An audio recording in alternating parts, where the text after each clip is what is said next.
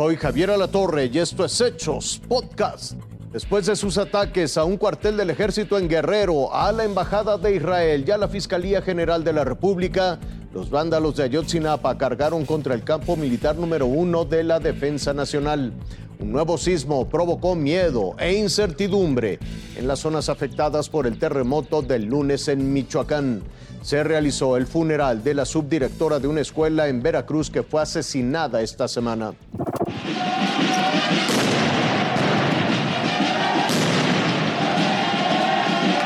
Ahora fue el campo militar 1A en la Ciudad de México.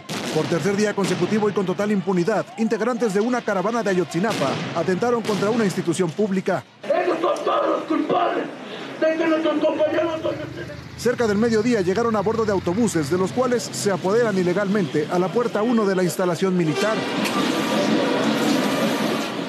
Ahí comenzaron con las pintas. Después realizaron un mitin. Al final iniciaron las agresiones al inmueble, así como a los policías capitalinos y militares que se encontraban en el interior resguardando. Lanzaron petardos, piedras, derribaron las rejas de la barda perimetral, mientras los uniformados permanecían tras los escudos, soportando una lluvia de proyectiles y explosivos.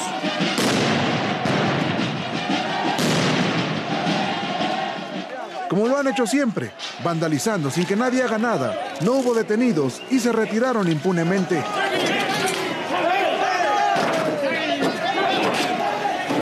Es evidente que de estos actos se desprende una lista de delitos previstos en el Código Penal Federal y las leyes locales. Por principio de cuentas, el apoderarse de autobuses, delito sancionado con 3 a 20 años de cárcel. La privación ilegal de la libertad de los choferes, castigado con 6 meses a 3 años de prisión y se incrementa un mes por cada día que transcurra.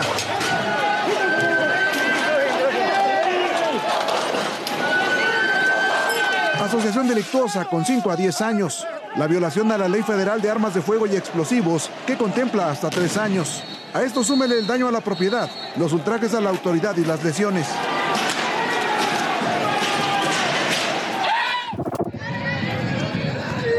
El sismo de este viernes con epicentro en Tecomán, Colima, se sintió muy fuerte, a 70 kilómetros, justo en Aquila, Michoacán. Todo va a estar bien, todo va a estar bien. La gente asustada se refugió en la explanada municipal ubicada en la zona centro del pueblo.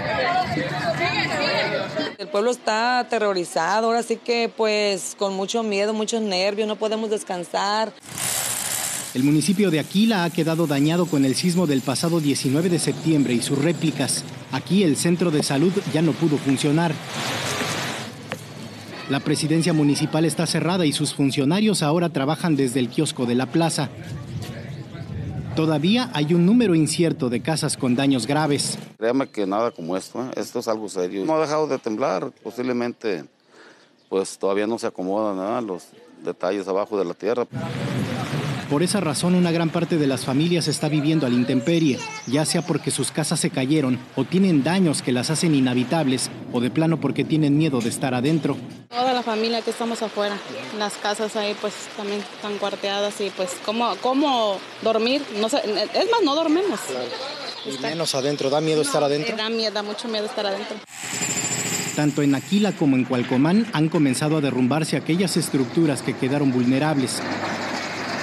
Este viernes la carretera que conecta a los municipios Coahuayana y Cualcomán fue de nuevo abierta a la circulación en ambas direcciones, pero maquinaria pesada sigue trabajando para remover las enormes piedras que quedaron en algunos tramos.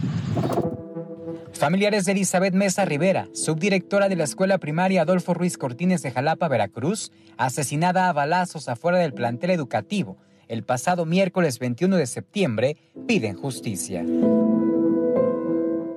justicia y que no se quede esto así, impune. Pues lo que queremos es que se llegue a las últimas consecuencias, que se investigue bien. La hermana de la subdirectora mencionó que se ha mantenido cercanía y comunicación con la Fiscalía General del Estado y han apoyado con datos en la investigación. Pues ya la Fiscalía tiene algunos datos, yo no, no lo voy a decir ahorita. Puede ser alguna situación de enojo de alguien, pero realmente yo no sabría decírtelo. Mi hermana realmente era una persona muy tranquila, muy serena, obviamente como directora tenía que ejercer su autoridad para que se trabajara en su escuela. Nada más eso te puedo decir. Ella no actuaba de manera mala ni con dolo, solamente pedía el cumplimiento de todo su personal. Pasadas las 11 de la mañana de este viernes, familiares, amigos y docentes le dieron el último adiós a la maestra Elizabeth después de la misa de cuerpo presente. Hasta aquí la noticia, lo invitamos a seguir pendiente de los hechos.